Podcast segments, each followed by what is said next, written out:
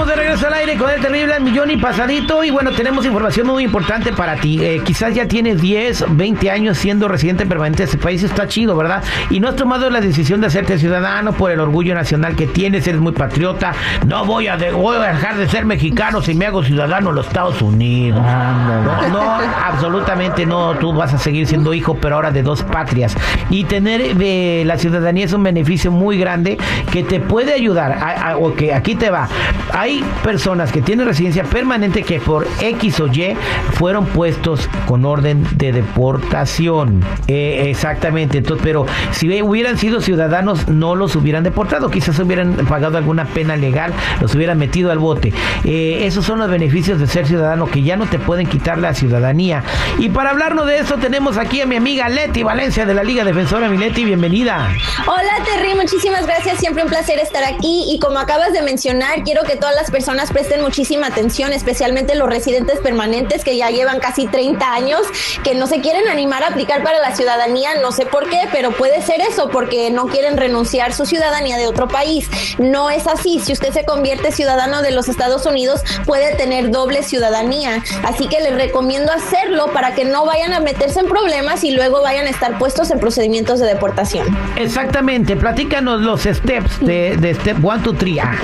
Sí, bueno, cuando yo he platicado con muchas personas que ya tienen muchísimos años de residentes, me dicen que la razón más grande por la cual no han aplicado es por el examen de civismo que tienen que tomar. Y sí, hay un examen, pero es muy fácil. No sé por qué piensa uno que les van a hacer escribir un ensayo. No es así. Le van a hacer un examen oral donde un oficial te hace preguntas de los Estados Unidos y uno va contestando. Aquí van una de las preguntas que les pueden hacer, nomás para que se den cuenta de que no son muy uh, difíciles. Por ejemplo, ¿quién fue el primer presidente de los Estados Unidos? A ver, Terry, ¿te la sabes? No, se la voy a hacer al compadre Pop. A ver, ¿quién fue el primer presidente de los Estados Unidos? Ah, muy, muy fácil, Benito Juárez. De los Estados Unidos. Ah, yo pensé que eran Estados Unidos mexicanos. No, George Washington. George Washington. Exacto. A ver, una más y es más fácil. ¿Cuál es la capital de tu estado? Es Sacramento. Perfecto, exacto. ¿Ves?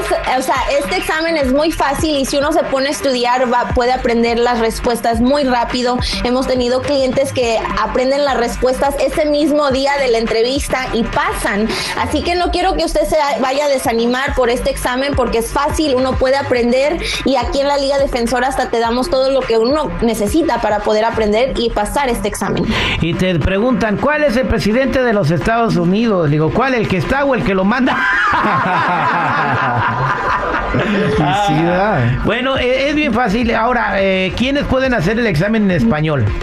Sí, aquí las personas que califican para que todo sea en español, la entrevista y también el examen de civismo son las personas que tienen ciertos años de residente y su edad. So, por ejemplo, las personas que tienen 50 años de edad y 20 años de residente califican, o las personas que tienen 55 años de edad y 15 años de residente también califican, y también hay una categoría más, las personas que tienen 65 años de edad o más y tienen más de 20 años de residente, no solamente califican para que todo sea en español, pero también tienen un examen simplificado. En vez de estudiar 100 preguntas, solamente estudian 20 preguntas. Las personas que tienen más de 65 años y que para qué quieren ser ciudadanos, ya, ya, ¿para qué?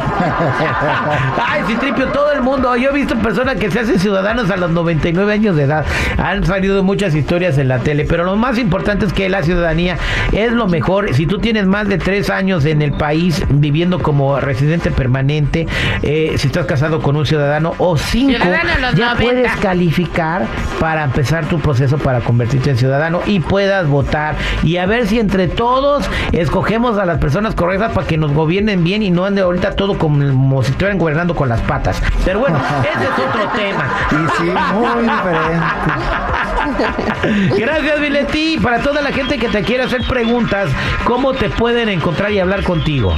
Siempre un placer, Viterri. Ya saben, me pueden llamar al 800-333-3676, 800-333-3676. Y también los invito a que me sigan en Instagram como arroba defensora, donde estoy publicando todos los días información de inmigración. Muchas gracias. Muchas gracias, Mileti. Que tengas buen día. Nos escuchamos pronto. Y ahí la pueden ver en arroba defensora para preguntarles cosas.